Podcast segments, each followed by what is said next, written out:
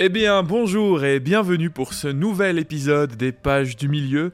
Je suis encore et toujours avec mes deux compagnons, FX Yo, bon retour. et Julien. Bonjour à tous, bon retour, bon les deux retours, deux tours. Les deux tours, le bon On retour commence des sur deux les tours. chapeaux de roue.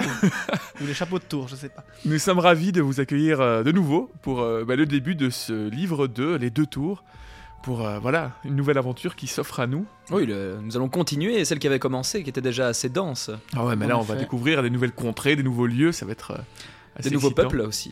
Oui, c'est vrai que c'est un livre, on commence directement, euh, enfin, on va rencontrer de nouvelles personnes, on va, on va arriver dans un, des passages assez... Enfin voilà, on va vraiment revoir des, encore des, nou- des nouvelles villes, des trucs. Je trouve ça assez intense ce début de premier livre, j'adore. Et une narration qui va être vachement différente aussi, on va le découvrir. Ouais, ouais, ouais, clairement. Et, euh, et donc voilà, on est ravis d'être avec vous. J'espère que vous êtes contents aussi de nous retrouver. Qu'on vous a un petit peu manqué quand Voilà, même. un tout petit peu. Parce que vous nous avez manqué. Mais avant toute chose, euh, parlons, parlons, euh, parlons peu, parlons bien.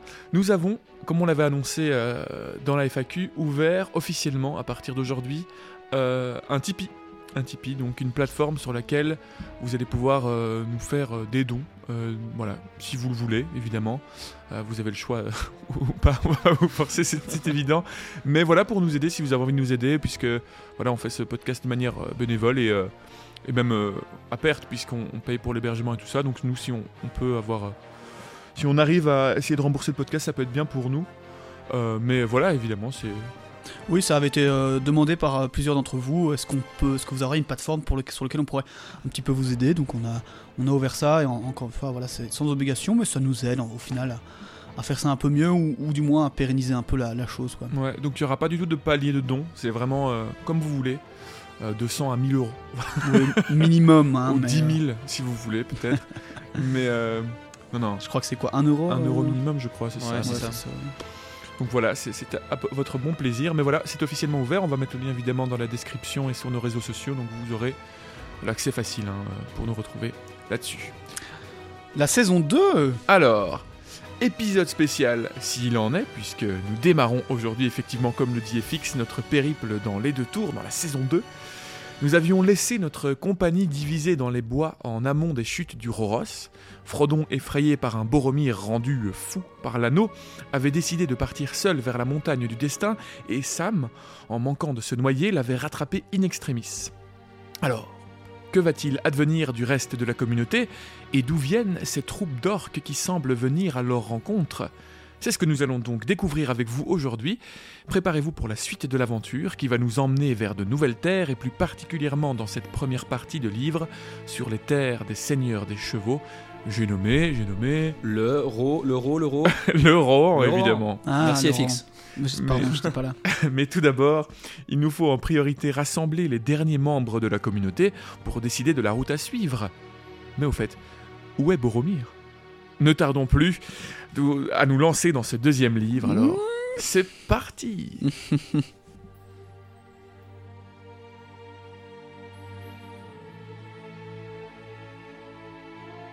Livre 1er, chapitre 1er, le départ de Boromir. Aragorn gravit rapidement la colline. De temps à autre, il se baisse jusqu'au sol à la recherche d'empreintes ou d'un quelconque indice qui lui permettrait de retrouver la trace de Frodon. Mais les hobbits ont le pas léger, et leurs empreintes ne sont pas faciles à interpréter, même pour un rôdeur. Proche du sommet, il retrouve cependant la trace du porteur de l'anneau. Tout semble indiquer qu'il est monté jusque-là, avant de redescendre par le même chemin. Bien que pressé par le temps, Aragorn court jusqu'au sommet, traverse les grandes dalles et grimpe les marches jusqu'au siège d'observation d'Amon Hen sur lequel il s'assied. Il regarde autour de lui, rien ne lui apparaît. Mais à mesure qu'il observe, son ouïe fine perçoit des sons des plus inquiétants, des cris et la voix rauque d'orque. Et puis soudain résonne l'appel profond et guttural d'un grand corps. Le corps de Boromir, il est en difficulté. Horrifié par le péril dans lequel se trouve son compagnon, et certainement l'un ou l'autre hobbit, Aragorn dévale le sentier, craignant le pire. Au long de sa course, les cris s'amplifient, puis faiblissent, et le corps sonne à présent désespérément. Les cris des orques s'élèvent alors au loin, féroces et aigus, et soudain, les appels de corps cessent. Aragorn finit sa course sur la dernière pente de la colline, alors qu'il tourne dans la direction des cris. Arrivé au pied de la colline, il n'entend plus rien. Il tire son épée et s'enfonce parmi les arbres en criant Elendil Elendil À plusieurs centaines de mètres, il trouve Boromir dans une petite clairière proche du lac. Assis le dos contre un grand arbre, comme pour se reposer. le torse percé de plusieurs flèches noires. Il tient encore son épée brisée, et son corps fendu en deux se trouve à ses côtés. Une trentaine d'orques abattus gisent autour de lui. Alors qu'Aragorn s'agenouille à ses côtés, Boromir ouvre les yeux et utilise ses dernières forces pour lui parler. J'ai essayé de prendre l'anneau à Frodon. Je regrette. J'ai payé. Ils sont partis. Les semi-hommes, les orques les ont pris. Ils les ont ligotés. Pardonnez-moi. Je n'avais pas réalisé. À cause de moi, vous avez tous échoué. Non, dit Aragorn, lui prenant la main et lui baisant le front. Tu as combattu bravement. Ton honneur est sauf. Le monde des hommes va s'effondrer. Tout ne sera que ténèbres. Et ma cité sera détruite. J'ignore quelles sont les forces qui nous restent. Mais je te jure que je ne laisserai pas prendre la cité blanche. Ni notre peuple échoué. Notre peuple? Je vous aurais suivi, mon frère. Mon capitaine. Mon roi. Sois en paix, fils du Gondor. Minas Tirith ne tombera pas. Boromir sourit alors, et sa respiration s'estompe. Il ne dit plus rien, et s'éteint aux côtés d'Aragorn. Ainsi disparaît l'héritier de Denethor, seigneur de la tour de garde. Ils attendront son retour de la tour blanche, mais il ne reviendra pas. La compagnie est maintenant tout en ruine. J'ai échoué. Je suis désolé, Gandalf. Que vais-je faire à présent? Comment les trouver et sauver la quête du désastre? Il reste un moment agenouillé, courbé par ses pleurs, tenant la main de Boromir. C'est ainsi que Legolas et Gimli le trouvent, arrivant du versant ouest de la colline, se glissant en silence parmi les arbres. La hache de Gimli est noircie de sang d'orque, et Legolas n'a plus de flèche. Il s'approche doucement, la tête baissée, comprenant ce qui s'est passé. Nous avons tué de nombreux orques dans la forêt, mais nous aurions été plus utiles ici. Nous n'avons entendu le corps que trop tard. Aragorn leur explique que Boromir est tombé en défendant les hobbits, pendant que lui-même se trouvait sur la colline. Les hobbits s'écria Gimli. Où sont-ils donc? Où est Frodon? Je l'ignore. Avant de mourir, Boromir m'a dit que les orques les avaient ligotés. Je l'avais envoyé suivre Merry et Pipin, mais je ne lui ai pas demandé si Frodon et Sam étaient avec lui. Tout ce que j'ai fait a mal tourné. Que faire à présent? Il faut tout d'abord s'occuper de celui qui est tombé, dit Legolas. On ne peut le laisser étendu là comme une charogne au milieu de ces infectes orques. Il ne voudrait pas que nous traînions. Nous devons suivre les orques s'il y a un espoir que certains membres de notre compagnie soient des prisonniers vivants, dit Gimli. Mais nous ne savons pas si le porteur de l'anneau est avec eux ou non.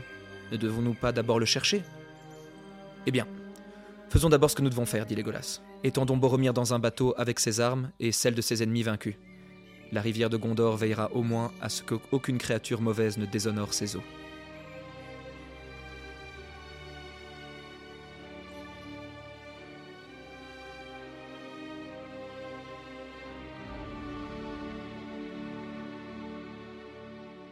Ça y est, Ouais, il était donc là. il Allongé. était là. On le cherchait, il était là. Ben ouais, mais mort d'un gros personnage aussi, hein, parce que bon, peut-être, même s'il est un peu noirci par ses derniers actes, euh, pour moi, ça reste. euh, Moi, son dernier est le plus beau, chouette, au final. euh, Son tout dernier est le plus beau, oui, le fait de mourir pour les hobbits.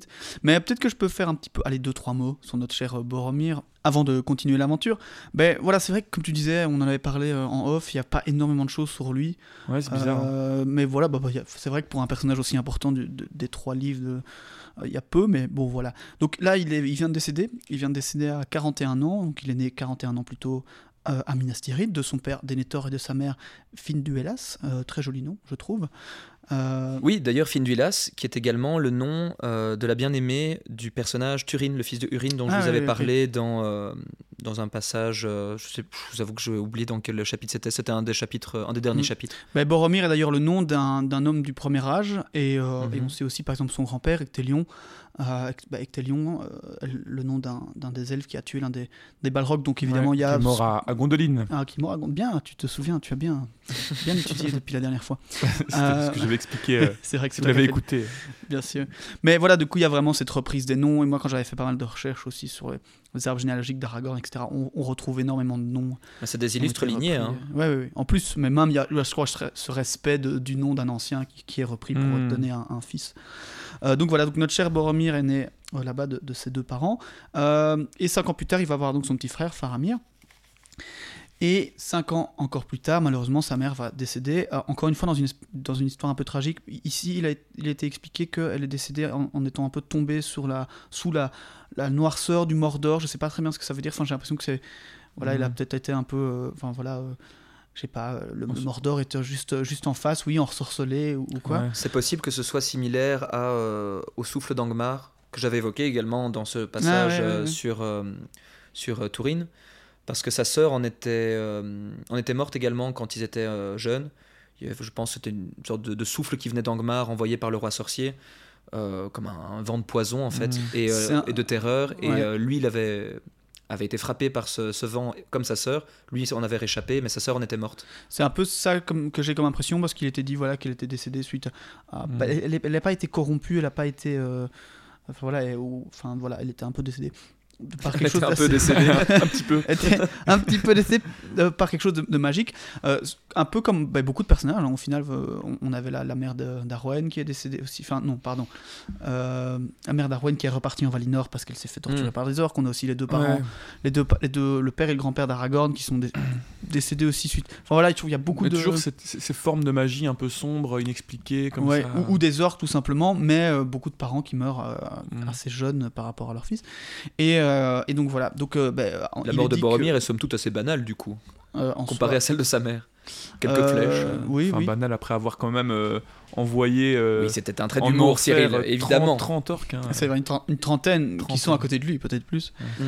Euh, en tout cas, voilà, il est dit à ce moment-là que Denethor est un peu, euh, c'est un peu renfermé sur lui-même, même si on le connaît comme quelqu'un de très sage. Euh, et du coup, qu'il soit un peu retrouvé son frère et lui, quoi, un peu. euh, et c'est très fort évidemment dans, dans les films, même si Denethor est un petit peu plus euh, aigri euh, et, et on le montre vraiment dans, ses- dans ses moments finaux. Mais, mais par contre, on montre bien cette fraternité qu'il a avec son frère. D'où le moment où, il y a ces fameux rêves en fait qui leur, qui leur apparaissent, notamment à Faramir en premier, puis à Boromir, leur montrant, je ne sais plus exactement quelles images. C'est pas des images de l'anneau, c'est des images de, de guerre ou de. En tout cas, une sorte de prophétie bah, par rapport à ce va, prophétie, ouais. qui va se passer. Quoi. Euh, et donc, au lieu d'envoyer Faramir, parce que je ne sais plus exactement pourquoi, c'est Boromir qui va finalement aller sous les conseils de son père, euh, qui va chercher en fait Rivendell, euh, donc Foncombe, euh, dont il ne connaît même pas l'emplacement en fait. hein. Donc c'est Hmm. pour dire, on, on s'imagine qu'ils sont nobles et qu'ils connaissent un peu euh, toute la région, mais en fait pas du tout. Et étant donné que les, voilà, la région était fortement euh, troublée. notam- Il y, y a eu notamment un fait d'armes euh, notable de Boromir, c'est la fameuse euh, victoire à, à Osgiliath, juste avant Ouais, de c'est partir. fait. Euh, donc, qui est quand même une grosse victoire pour, euh, au, au nom de Boromir. Sachant quand même que euh, Sauron a fait cette attaque pour tester les forces du Gondor. Ouais. Et en plus de ça, c'était un peu une diversion pour pouvoir envoyer les Nazgûl chercher l'anneau dans l'ouest. Néanmoins, il s'est rendu Ah. compte il s'est néanmoins rendu compte que les forces du Gondor étaient plus puissantes que ça, et c'est Ouais. probablement en, en partie grâce à, à- À à Boromir. Quoi, et, et- et ses faits d'armes et son, ses hommes, quoi. Soit il va faire tout le trajet, trajet extrêmement compliqué et dangereux, en fait, de traverser tout seul tout le Rohan. On se rend pas Ouais. compte, en fait, en le lisant, mais dans ce que je lisais, etc., il était bien dit que c'était vraiment galère, qu'il y avait un pont qui était tombé, qu'il a dû traverser une rivière, qu'il a perdu son cheval. Mais surtout, on va le voir, ce sont des régions qui sont maintenant désolées depuis que Sauron a recommencé à... enfin, ses attaques, Ouais, surtout ouais, avec Saruman. Et elles sont vachement envahies d'orques, justement. Exactement. Et de... Donc, ouais. Et envahi d'orques, et en plus, bah, comme il y a des orques, il y a moins de gens, et donc on Ouais, va pas passer sur des, des, des, des milles et des milles sans personne, sans, possibilité de nourriture. Et notamment, je pense qu'en fait, après avoir perdu son cheval, il est passé au Rohan, et ils lui ont prêté un cheval. euh, qu'ils Ok. ont également Ah. vu revenir, euh, un peu comme Gripoil, je crois, qu'ils ont un peu également revenu, vu revenir sans son Mhm. cavalier, donc ils se sont dit, bon ben voilà, ça on le verra dans euh, le chapitre prochain. Euh, mais voilà, donc, et Boromir, du coup, a fait ce trajet de 110 jours Ouais, quand même. entre Minas Tirith et Rivendell Incroyable. pour aller du coup euh, demander conseil à, à Elrond euh, qu'est-ce qu'est-ce que ce- que Ouais. c'est donc ces prophéties, qu'est-ce qu'on peut en faire et il a finalement donné son aide et du coup je pense qu'il y a un petit, une petite analogie à faire avec Isildur parce que euh, oui on voit Boromir comme cet homme qui a failli euh, à l'anneau un peu comme tout homme au final comme, comme Mhm. Isildur avait, pas, avait refusé de jeter l'anneau Ouais. à la toute fin et c'était tous les deux ils se sont un peu tous les deux repentis au dernier moment euh, juste après d'ailleurs euh, on, on se rappelle d'Isildur qui a volé une, une graine de l'arbre à Numénor. Ouais. On se rappelle de Boromir qui a sauvé les, euh, les hobbits, ou du moins qui a fait sa victoire à Osgiliath. Voilà, ces deux personnages qui sont tombés face à l'anneau de manière un petit peu évidente et, et, et voilà, inévitables, mais qui pourtant étaient vraiment des hommes de haute stature et, et des hommes importants, quoi. Si vous voulez un petit rappel euh, sur l'histoire euh, de Isildur à Numénor ou euh, d'un certain Ectélion à Gondoline, je vous Ah. renvoie à l'épisode FAQ où En tout est expliqué en détail. Je suis Mais- un peu moins d'accord avec toi, FX, sur le, le- la fin, le destin de, de Boromir et d'Isildur, dans le sens que pour moi, Boromir, lui, a une vraie rédemption, tandis qu'Isildur n'en a pas. Je ne sais pas quel élément toi tu as en tête pour dire qu'à à la fin, il s'est un peu rattrapé. Parce que pour moi, justement, Isildur, à la fin, quand il se fait tuer, il perd l'anneau, et c'est à ce moment-là, en fait, où il se rend compte de, de, de cet égarement dans lequel il est tombé, alors que Boromir, lui, avant déjà de, de tomber au combat, il sait qu'il a fait une erreur et il veut se racheter absolument de quelque façon que ce C'est soit. vrai. Pour moi, il a justement, lui, il a vraiment vaincu, on va dire, le pouvoir de l'anneau à la, à la fin, une fois qu'il ne l'a plus euh, à portée de main. Tandis qu'Isildur, pour moi, il est mort à cause de ça et il n'a pas pu se rattraper. C'est vrai. Après, euh, du coup, on pourrait argumenter que la, la mort de Boromir est plus belle, Oui. euh, qu'il y a une meilleure rédemption. Néanmoins, c'est vrai qu'Isildur a quand même, quand il perd l'anneau, il dit Mon Dieu, enfin, je sais qu'il a tout un monologue, entre guillemets. Oh, euh, shit. oh, What have I done? Euh, Oh mate Please wait, wait, wait, Non, non, non, non what happened last night, mate? Mais du coup, il perd cet anneau, avec évidemment la volonté de l'anneau qui s'en va, Mhm. euh, mais c'est là qu'il se retrouve face à lui-même et qu'il se dit waouh Je pense que c'est un peu ça en fait, on fait la blague, mais c'est un peu ce- ce- cette redescente d'alcool ou quoi, où tu fais waouh, qu'est-ce que j'ai foutu Euh, Je me souviens de rien, parce qu'il était complètement court. Enfin, Ouais, ouais. empoisonné par, euh, par une force qu'il dépassait. Et quand il perd l'anneau, bah, il, il dit voilà, j'aurais jamais dû faire ça. J'aurais dû. le- Enfin, je sais pas ce qu'il dit exactement, mais je trouve qu'il a, il a, il est. C'est pas qu'il a une rédemption, c'est qu'il se rend compte complètement maintenant qu'il a Ouais, plus ouais. l'anneau, qu'il est en mode waouh, la force de l'anneau, c'est ça. Et, puis, Et malheureusement, il se finit fait par mourir. Tirer une flèche dans le dos. Et puis- Mais c'est aussi par rapport au motif euh, que j'ai oublié de, de préciser. C'est que Boromir, lui, il a été pris par le pouvoir de l'anneau, mais parce qu'il voulait faire le bien, comme euh, Gandalf l'avait décrit. Comme- C'était comme souvent la, le la coup, per- là. Et comme Isildur. Mais je trouve d'une autre manière, en tout cas, là, vu que Boromir, on est vraiment avec lui euh, pendant quelques chapitres, on comprend vraiment que c'est pour sa cité et que c'est ça qui le tient à cœur. S'il Ouais. veut tellement défendre sa cité, c'est je- pas par euh, appât du gain, par, euh, par jalousie, par perfidie, par envie de pouvoir, mais il veut le meilleur pouvoir, la meilleure solution qui lui apparaît pour défendre sa cité. D'après lui, c'est ça. Ouais, ouais, Et en plus, Denethor lui a mis cette idée en tête euh, bien avant. Et pendant trois mois, on peut s'imaginer qu'il a fait toute sa route tout seul en se disant non-stop si j'ai l'anneau, peut-être que je vais arriver à sauver Minas Tirith. Ouais, mais il n'est pas, au- Il non, est pas encore il est pas encore il y a l'anneau du tout. hein. Mais ils savent qu'il y a une histoire liée à ça, il- non il- D'ailleurs, il croit même pas au départ que c'est l'anneau du, du. Durant le conseil, il ne croit pas que c'est Ok, l'anneau c'est ma vision des de- films de qui me Sauron. parasitent Ouais, ouais. alors. Non, non, il ne le sait pas. Ok, d'accord. Il sait qu'il y a quelque chose qui, qui, se- qui se trame, euh, qu'il y a un retour de Sauron, en tout cas de- des forces de- du Mhm. Mordor qui, qui augmente, mais l'anneau, il n'y croit pas. Ok. C'est- c'est- ça fait combien de- Ça fait 2000 ans que l'anneau a été perdu. pour eux, c'est impensable que l'anneau Mhm. euh, existe encore. Euh, mais par, rapport, mais pour le coup, juste pour revenir sur la similitude avec Isildur, oui, peut-être qu'on peut argumenter sur leur rédemption de fin. Il y a une différence, mais bon, c'est quand même deux hommes du Gondor qui se font pervertir par l'anneau, qui finissent tous les deux troués par des flèches orques, et en plus qui finissent comment?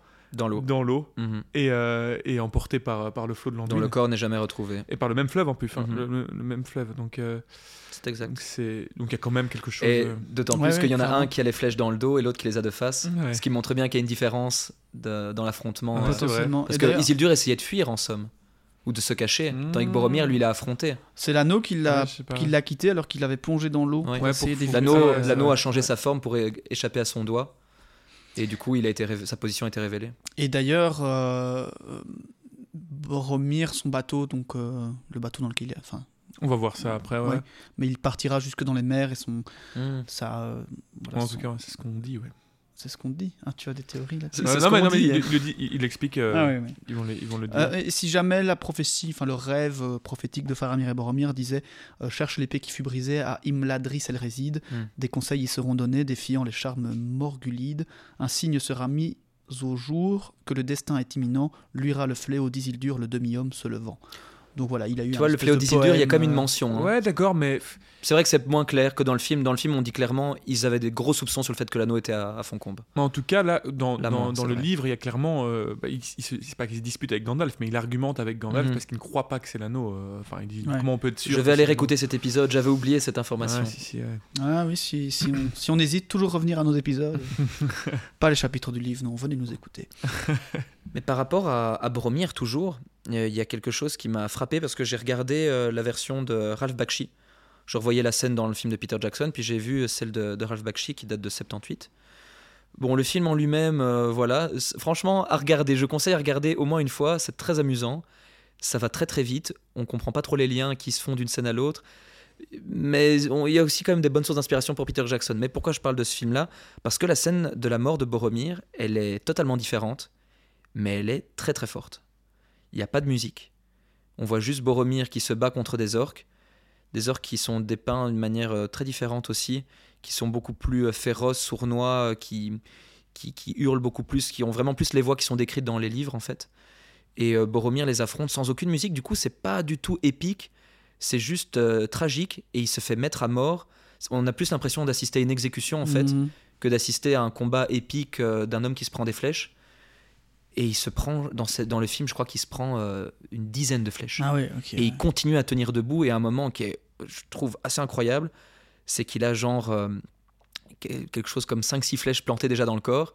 Il est adossé à un arbre. Et il est presque en train de tomber. Il se redresse et il hurle à la face des orques. Et t'as tous les orques qui reculent. Alors qu'il est déjà percé de flèches. Ouais, qui savent très bien qu'il va mourir. Et t'es là, waouh, ça c'est fort. Mais moi, et t'as les hobbits juste derrière qui sont comme ça, qui bougent pas et qui sont eux-mêmes tétanisés Ouais. comprennent pas ce qui se passe et Boromir tient encore le coup puis il se prend encore quelques flèches il tombe à terre et là il, il sait plus mais c'est très très beau comme scène Moi, c'est euh, c'est un de mes moments de cinéma où je suis encore maintenant, on, a, on aura beau le regarder ensemble des milliards de fois, où vous voyez ce moment où quand ça arrive, parce que Gandalf, quand ça se passe, bon, on sait tous que euh, Gandalf, euh, voilà, je vais pas spoiler ce qui Mm. va arriver, Euh, mais. on a déjà traversé l'épisode donc ça va Euh, mais voilà, Gandalf revient en gros, Ah ouais. et, euh, et Boromir pas. Et c'est vraiment un de mes rares moments de le cinéma où je suis là en mode.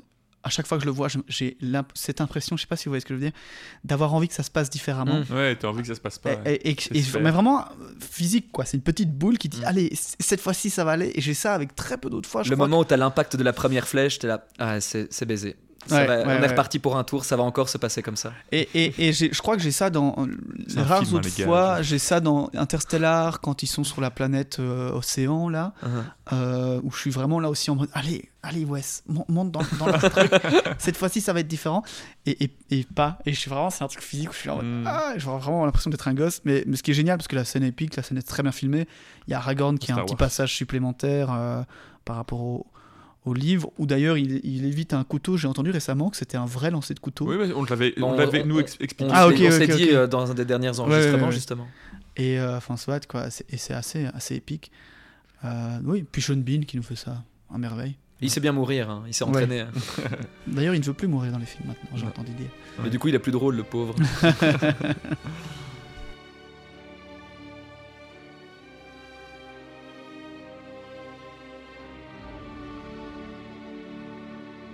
Eh bien donc euh, nous continuons. Nous retrouvons donc, nous sommes donc avec nos héros qui, qui bah, donc ont découvert le, cadavre de, Boromir enfin. Et ils se mettent à fouiller rapidement les corps des orques pour rassembler en un tas leurs épées, leurs casques et boucliers fendus. Regardez, s'écria Aragorn. Il venait de trouver dans le tas de sinistres armes des poignards à lame en forme de feuilles et des fourreaux noirs incrustés de petites gemmes rouges. Ce n'étaient pas des ustensiles d'orques. Rassuré à la vue de ces deux armes, Aragorn en conclut que les orques les ont dépouillés à cet endroit, mais qu'ils n'ont pas voulu garder ces deux poignards, les connaissant pour ce qu'ils sont, un travail d'elfe, tout empreint de sortilèges pour le malheur du Mordor. Aragorn décide de garder les deux poignards dans l'espoir de retrouver leurs deux amis vivants et de pouvoir leur rendre. Legolas en profite pour remplir son carquois vide en prenant ci et là des flèches qu'il trouve. Mais curieusement, ces flèches sont plus longues que celles en usage d'habitude chez les orques. Il les examine alors, et Aragorn, au même moment, contemplant les morts, dit Ici gisent bon nombre de cadavres qui ne sont pas ceux des gens du Mordor. Certains sont venus du nord, des monts brumeux, si j'en crois ce que je connais des orques et de leurs congénères, et en voici d'autres qui me sont étrangers. Leur équipement n'a rien à voir avec celui des orques. Il y avait quatre soldats gobelins, de plus grande stature, basanés, aux yeux obliques, avec des jambes épaisses et des grandes mains.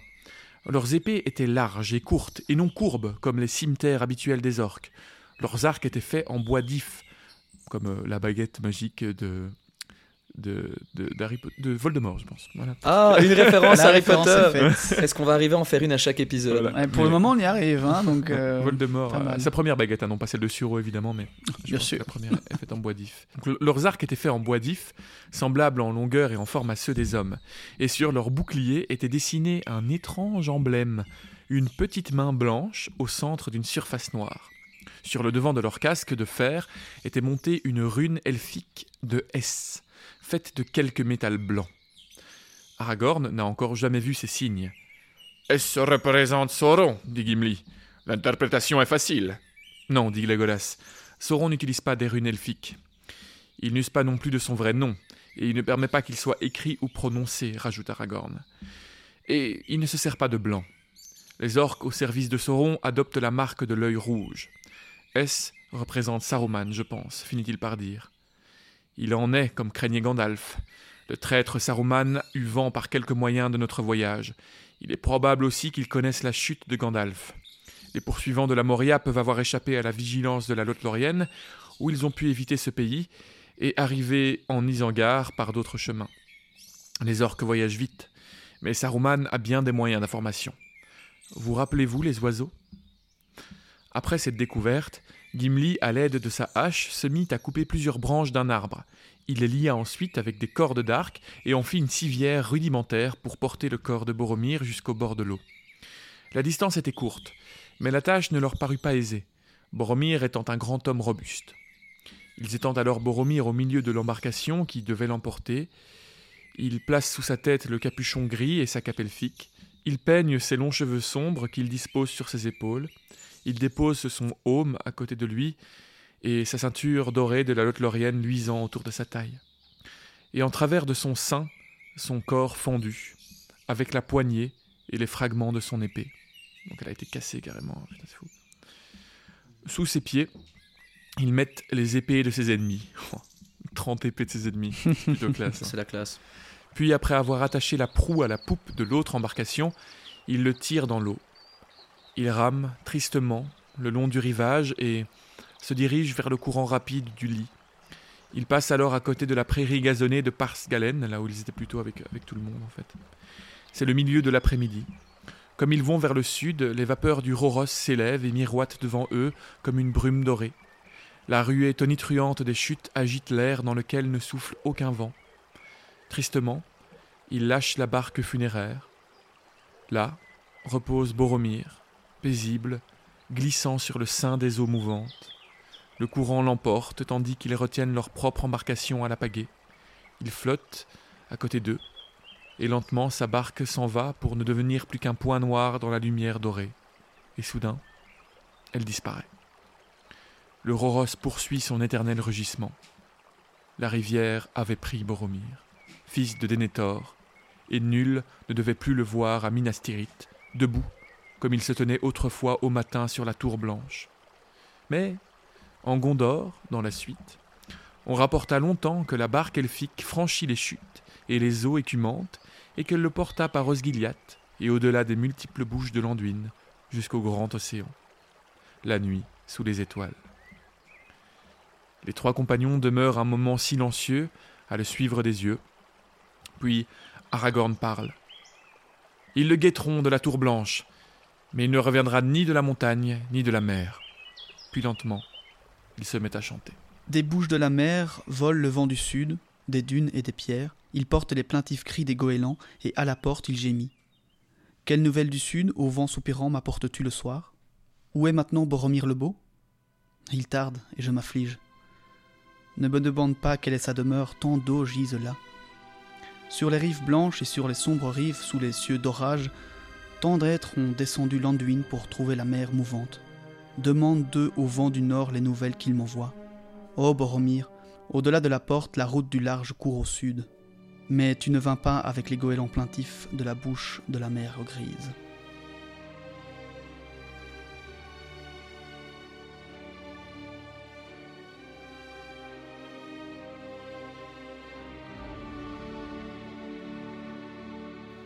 C'est beau comme passage, hein, je trouve. Ah, bien sûr. Genre qui peigne ses cheveux, tout- Ouais. tout ce passage-là. Bah, Même sais même pas. avant les pics des, des, des épées de ses ennemis, je trouve que. Mm. Je sais pas si je me projette un peu trop, mais j'ai l'impression que c'est c'est du vécu. Ce qui raconte le fait que Gimli aille découper du bois pour faire une civière, pour déplacer le corps, et tout ce petit rituel qu'il y a autour, c'est tellement. Il, il prend pas deux Ouais, pages pour en parler, mais c'est tellement précis que j'aurais vraiment l'impression qu'il l'a déjà fait ou qu'il l'a vu quand il était à la guerre. Ah ouais? Moi, sais Bah, c'est vrai que c'est possible. Tu vois, il- après, il c'est- aurait- Bah, il a dû voir des morts en tout cas. C'est pure Ouais. spéculation, mais c'est vrai que le fait de dire. Ah, J'aime presque à imaginer ça. Je me dis que c'est quelque chose. Mhm. C'est le genre de geste qui a dû le marquer ou de. Il a peut-être Oui. vu une fois ce spectacle-là. Et le fait de savoir que bah, un homme robuste, même si t'es. euh, Bah, c'est lourd. trois, Transporter un corps, euh, c'est lourd. Un, un corps en plus, on le sait bien, on a déjà travaillé ce genre de choses. Oui, on a déjà Quand porté des corps. Ça nous arrive très- tous les quatre matins. Mais justement, on a déjà, on a déjà porté des corps qui se tiennent, qui se contractent. Mhm. Ouais. ça, c'est extrêmement facile. Mais porter quelqu'un qui se laisse complètement Ouais. aller, Ouais. c'est presque impossible. Enfin, c'est beaucoup plus compliqué. D'où la nécessité d'une civière. Donc c'est vrai que c'est potentiellement des petits, euh, petites connaissances euh, morbides de la part de notre. Parce qu'il aurait pu le dire en une. En fait, c'est ça qui me surprend, c'est qu'il aurait pu dire en une phrase ils ont déplacé Boromir dans le bateau. Ouais, c'est ça, ouais. Mais non, il a quand même précisé qu'ils ont dû couper Bon, du bois, ils ont fait une civière, ils l'ont installé, ils l'ont brossé ses cheveux, etc. Ça aurait pu être dit de manière très belle, mais beaucoup plus brève. Et il a quand même mis ces petits détails qui me font me dire qu'il que... ait construit une civière avec des corps de Dark Orc. Non, mais tu vois ce que je veux dire. Oui, oui. Il a Cyril peut-être déjà fait un plus- enterrement de fortune pour un, un compagnon Oui, soldat bah, quelque part. Bah, il a dû en voir, oui, ça c'est sûr. Cyril n'est pas le plus malin de nous, de nous trois. Mais enfin. mais non, mais c'est parce que sa description est, est avec des. Enfin, voilà. Était Oui, bien très sûr, précise avec les, les objets qu'ils ont autour d'eux, mais. Oui, bah. Peut-être. Voilà, j'avais envie de partager euh, cette réflexion qui me, qui me traversait. En tout cas, voilà une, une fin euh, jolie. euh, Très est, belle fin, même. c'est vrai.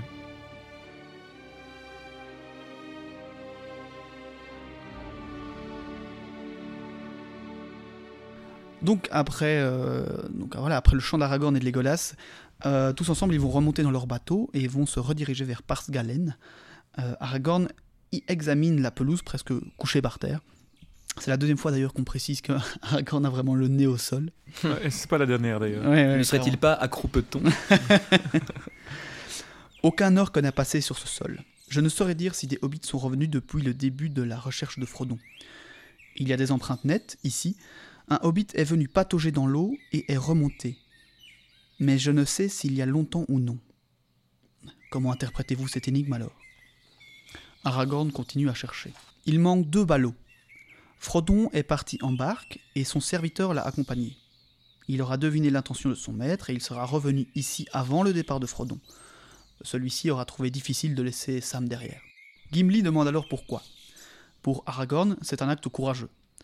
Frodon ne veut emmener personne à la mort, mais il sait que lui doit y aller. Quelque chose a dû se passer qui a eu raison de ses doutes. Il n'a pas fouillé devant des orques, mais Aragorn garde sa pensée pour lui. Ses derniers mots avec Boromir n'y sont sûrement pas pour rien. Mhm. Perspicace, hein, notre. euh, C'est généreux de sa part de ne pas vouloir salir la mémoire de Boromir en Ouais, plus. ouais. Legolas et Gimli réfléchissent. Rejoindre Frodon et Sam de l'autre côté de la rive ou suivre la compagnie des orques. Aragorn hésite. Il doit faire le bon choix. Il reste un moment silencieux, puis Je vais suivre les orques. J'aurais guidé Frodon jusqu'en Mordor et je l'aurais accompagné jusqu'à la fin, mais pour le chercher maintenant dans les terres sauvages, il me faudrait abandonner les prisonniers au tourment et à la mort. Mon cœur parle enfin clairement. Le sort du porteur n'est plus entre mes mains. La compagnie a joué son rôle. Mais nous, qui restons, nous ne pouvons abandonner nos compagnons tant qu'il nous reste quelque force. Allons, partons maintenant. Laissez là tout ce dont nous pouvons nous passer. Nous allons forcer le pas, jour et nuit. Ils cachent alors sous un arbre tout ce qu'ils ne peuvent prendre avec eux. Ils montent la colline où Boromir est tombé et relèvent la trace des orques avec peu de difficulté. Oh, nul autre ne font pareil piétinement, dit Legolas. Il semble qu'ils fassent leur délice de taillader et d'écraser tout ce qui pousse, même si ce n'est pas sur leur chemin. Mais ils n'en sont pas moins rapides, selon Aragorn. Alors trousse, crie Gimli. Oui, dit Aragorn, nous aurons tous besoin de l'endurance des nains. Mais allons, avec ou sans espoir, nous suivrons la trace de nos ennemis. Et malheur à eux, si nous nous révélons les plus rapides. Nous allons effectuer une chasse qui fera l'étonnement des trois races apparentées. Elfes, nains et hommes. Sus, les trois chasseurs Et il s'élança tel un cerf, volant parmi les arbres, allant toujours en avant infatigable et rapide, leur décision étant enfin prise. Ils courent alors d'abord au crépuscule rouge, puis, tels des ombres grises dans la nuit.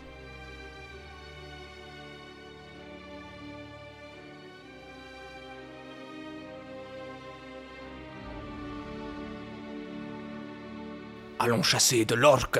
Voilà. Sus les trois chasseurs. Et donc voilà, en fait, euh, oui, le- le- effectivement, le premier film s'arrête maintenant. Mhm. Oui, c'est vrai, ouais. Changement de disque. Il a décidé de- il a décidé d'aller jusque-là euh, dans... Bah, dans, dans- dans la, la découpe du premier film. Ouais, p- Un chapitre plus le, loin. le- le meilleur chose, la meilleure chose. Ouais, ça me semble. complètement besoin d'un d'un climax en fait. euh. Ouais.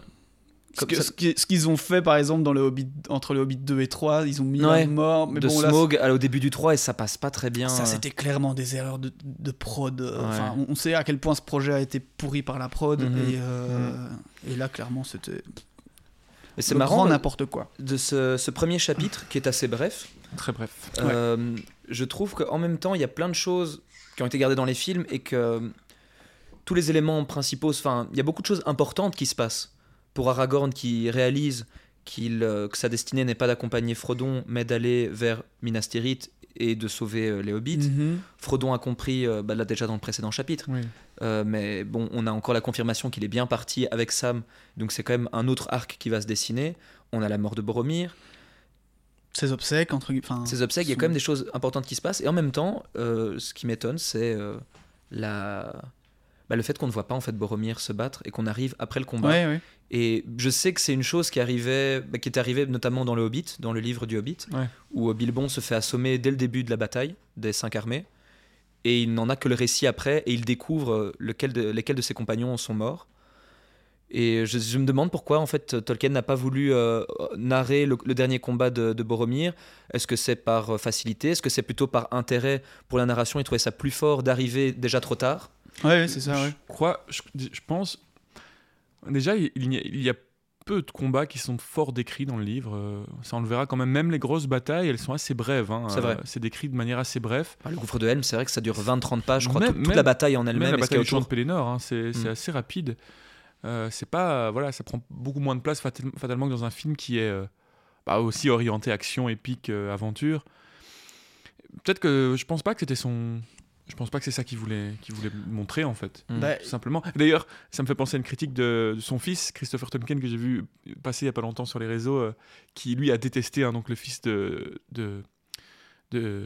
La série Amazon, c'est ça Non, il a non, détesté non, la série Non, il, est- il était déjà décédé Non, depuis. il a- hein. il a donc Christopher films, Tolkien, Quand de- il a reçu les de- scripts chez lui, il est mort de- en fait. le- le- Bah, de Tolkien, quoi. de- oui, c'est quoi son nom? John, euh, Jo- ouais, de John, voilà. Bref, son fils. John Ronald Son Ruel. fils a détesté donc les. les- Reprends. Non non c'est bon c'est bon. Son film a, détesté. euh, Son fils a détesté les, les films donc de Jackson et il, il les critiquait en disant qu'ils qu'ils en avaient fait des films d'action euh, tout- euh, pour, pour, pour adolescents. C'est comme ça qu'il qualifiait donc les films de Jackson. Alors je suis pas d'accord avec lui, mais euh, je peux comprendre. Puisque je crois que l'optique du père n'était pas du tout de faire un livre d'action euh, où vous voyez des batailles et c'était juste des gens qui sapent dessus. Et c'est vrai que ça a été beaucoup mis en avant comme ça dans les films, mais c'est normal. euh, C'est un peu ouais, mais je trouve ça un peu bizarre comme argument malgré tout, avec tout le respect que j'ai pour ce cher Christopher. Mais parce que voilà, ça reste quand même un livre d'aventure, ça reste quand même quelque chose de médiéval, ça reste quand même quelque chose qui parle de bataille, de guerre. Mm. Il y a quand même des combats, même s'ils Ouais, mais sont. on le voit, c'est pas ça qui est mis, Oui, qui oui. prend beaucoup de place. Euh, c'est surtout ce qu'il y a autour. tu vois, parce que quand, quand on regarde, évidemment, les combats prennent un peu de place, mais on, on a quand même tout le 3, on est avec Frodon et Sam, euh, il y a pas de, enfin, tu vois, il y a pas nécessairement beaucoup de combats. Dans les, dans les Euh, films, tu veux dire Oui, oui, je, je- je comprends, je comprends ce qu'il veut dire, et, et- et en fait, je comprends euh, toutes les critiques qu'il pourrait avoir à faire au film, euh, parce Ouais. que voilà, il y a- comme on l'a déjà dit, il y a- il y, a des grosses différences, et quand tu kiffes quelque chose, euh, et que tu le connais surtout super bien, c'est toujours compliqué, on l'a- bien ressenti nous avec la série. Euh, mais voilà, je pense, pour moi, ce serait pas nécessairement le plus gros retour. euh, Moi, je sais pas, je peux comprendre. Moi, je me souviens que petit, enfin, petit, la première fois que j'ai eu le livre Le Seigneur des Anneaux en main, j'étais en primaire, donc j'étais Ah oui, très tu jeune. eu tôt. Je l'ai pas lu, hein, mais j'avais acheté le 3 parce que j'étais fan des films. Mm. Et j'avais acheté le 3 que j'avais feuilleté, mais en fait, je voulais trop trouver les récits de bataille. C'était Mm. ça mon objectif. T'as été bien et je me déçu. souviens, j'étais ultra frustré parce que j'étais. Ah, mais en fait, il n'y a pas du tout. C'est plein de blabla, c'est plein de blabla. Ouais. Et donc, euh, je peux comprendre. C'est vrai que c'est pas le même média, c'est pas le même objectif. euh, Ah, si tu te mets à la place de Tolkien et de sa vision à la base de ce récit, qui est plutôt Ouais. un récit de voyage euh, initiatique, philosophique, où lui il voulait promouvoir les valeurs du christianisme. Ouais, ouais, Et du coup, il s'en foutait, de... enfin, il voulait pas raconter des batailles, c'était pas ça, ça. ses valeurs. carrément. C'était ce qu'il y avait autour et du coup comment est-ce que tu gères la mort? Comment Ouais. est-ce que tu gères le fait de devoir affronter euh, le combat. quelque chose? Mais le combat dans sa forme plutôt physiologique Oui, et, pas, et, pas, et pas physique. Ouais, ouais. donc si tu le prends comme ça effectivement il y a de quoi être déçu Donc c'est vrai ce qui est assez euh, frustrant de se dire moi j'aimerais bien voir Tolkien tu vois pouvoir le, le ressortir de sa tombe dire t'as vu ce qu'il a fait Jackson t'as vu? Et espérer qu'il adore mais non en fait il détesterait donc vaut mieux pas ouais, ouais, ouais. Ouais, je suis pas sûr qu'il aimerait beaucoup, non. il trouverait peut-être certaines scènes belles mais à part ça euh, Parce que il y a, enfin, c'est- nous, avec le regard qu'on a, nous, et le recul qu'on peut avoir, que ce soit Tolkien ou son fils, j'aimerais tellement leur montrer ça, et en même temps, à la limite, leur montrer tout le reste. Quoique le Hobbit, bon, le Hobbit a beaucoup de soucis, on pourrait pr- presque en faire un, un- un épisode spécial, parce que personnellement, moi, oh, j'aime plus une saison les entière Hobbits. Je redéfends un peu les Hobbits pour plein de choses, surtout plein à cause de plein la des- série d'Amazon, c'est tout. à cause de ça, et- non, parce qu'il y a, il y, a, il y, a, c'est- on s- ah, y a beaucoup de choses qui sont dedans qui sont finalement très fidèles, qui sont dans les livres et dans le Silmarillion. Euh, beaucoup de choses qui, qui divaguent aussi. comme la scène des tonneaux euh. Ouais, non. mais mais, euh, mais parce que c'est aussi énormément de, de problèmes de production avant que ce soit la faute de Peter Jackson. Et c'est pour ça aussi Oh, mais que. peu importe, C'est pour ça que c'est un autre débat, que c'est pas important.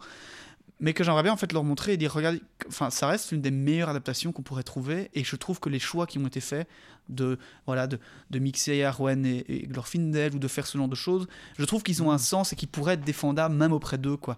Et que peut-être que c'est l'un des seuls euh, l'une des seules œuvres que je pourrais prendre et dire Re- allez Tolkien regarde et bon son fils l'a fait pour le coup et a pas aimé mais essaye d'y voir quand même le génie qui a été à l'œuvre dans, dans Ouais. cette adaptation mais bon pe- peut-être que ce serait impossible et de toute façon je ne, ref- je ne ferai pas revenir euh, notre cher Tolkien de la tombe mais pour revenir sur ce qu'on disait avec euh, oui avec cette bataille qui est qui est finalement qui n'est pas, pas Montrée. qui n'est pas montrée ouais Euh, oui, est-ce que c'est un effet dramatique ou est-ce que c'est aussi le lancement dans cette narration en deux parties où on a la première partie du livre qui parle de certains personnages et l'autre qui parle d'autres et est-ce qu'on a déjà un peu ce côté parce que bon c'est pas tout à fait vrai parce qu'on est d'accord dans la première partie on a on est à Aragorn Voilà, on va suivre un Et- gros bout de temps Aragorn. on va euh, suivre Legolas, l'équipe. Aragorn oui mais on a aussi euh, en parallèle euh. Merry et Pipin ou ça c'est la oui, ils vont les oui, retrouver. ils vont les retrouver. En fait, ils vont faire le récit de ce qu'ils ont vécu. ah oui c'est ça Il va y avoir une sorte de flashback euh, donc on de est, leur moment, donc on de leur même- captivité. on est, c'est- pour ça que, alors je reviens et ça, ça va appuyer ce que je disais, on est déjà dans cette espèce de séparation euh, Aragorn, Gimli et, Ah, on l'est complètement. et ouais. Legolas, et du coup on ne peut pas voir la bataille de Boromir. Ouais, je vois ce que tu, je vois ce que tu veux dire. Ouais. Pour moi, il y a déjà ça qui Ah, se montre peut-être. là. Pour déjà nous mettre dans que- le du principe qu'on voit à travers certains yeux et pas les autres. Ouais, ouais. Mhm. Et peut-être que plus tard on pourrait voir, mais sinon pas maintenant. Tu vois, on, on fait pas de saut en fait entre les scènes, Non, c'est entre vrai, les, ouais. les, les- Les différents points de vue. les différents points de vue, et du coup ça a commencé maintenant quoi. Oui, il y a peut-être de ça aussi. Oui, d'ailleurs, euh, pour les auditeurs et auditrices là qui nous écoutent, effectivement, on va pas retrouver Frodon et Sam avant euh, Quelques mois, quelques semaines. quelques semaines, en tout cas, ouais, c'est sûr. euh. Bah, beaucoup de semaines, parce que. C'est à partir du livre c'est 2 dix- qu'on les C'est 10 retrouve. semaines, donc on va les retrouver dans deux, bon- deux mois et demi.